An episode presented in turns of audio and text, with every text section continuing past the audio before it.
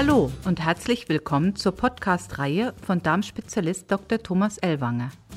Ist ein Reizdarm wirklich immer ein Reizdarm? Dr. Thomas Ellwanger erklärt.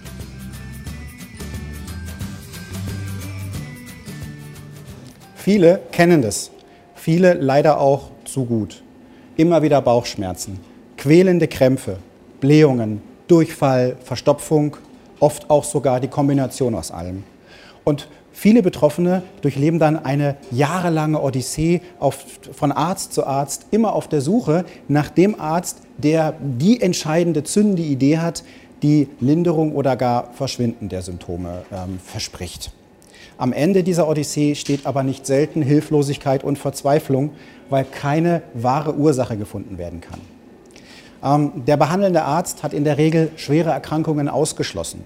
Schwere Erkrankungen ausgeschlossen durch Untersuchungen wie Darmspiegelung, wie Magenspiegelung, ähm, Bauchultraschall und Blutuntersuchungen.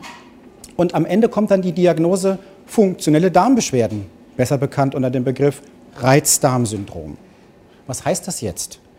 Auf der einen Seite kann ich natürlich froh sein, dass ich keine schwere Erkrankung habe. Soll ich aber froh sein, für den Rest meines Lebens mit chronischen Darmbeschwerden leben zu müssen? Viele Betroffene fügen sich dann in ihr Schicksal und versuchen irgendwie ja, im Alltag mit den Beschwerden klarzukommen. Oft zu Unrecht.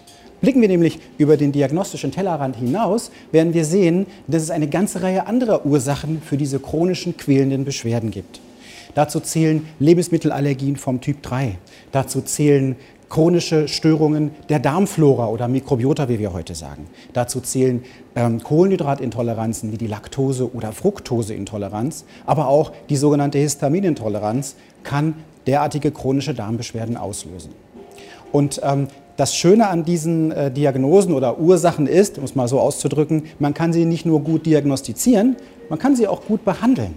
In einem Mix aus Ernährungsumstellung und naturheilkundlicher Therapie. Und deswegen kann ich an dieser Stelle sagen, ein Reizdarmsyndrom ist sogar ziemlich oft kein Reizdarmsyndrom. Und in der nächsten Folge werden wir uns mit den Typ 3 Lebensmittelallergien beschäftigen und warum sie in der Lage sind, chronische Magen-Darm-Beschwerden auszulösen.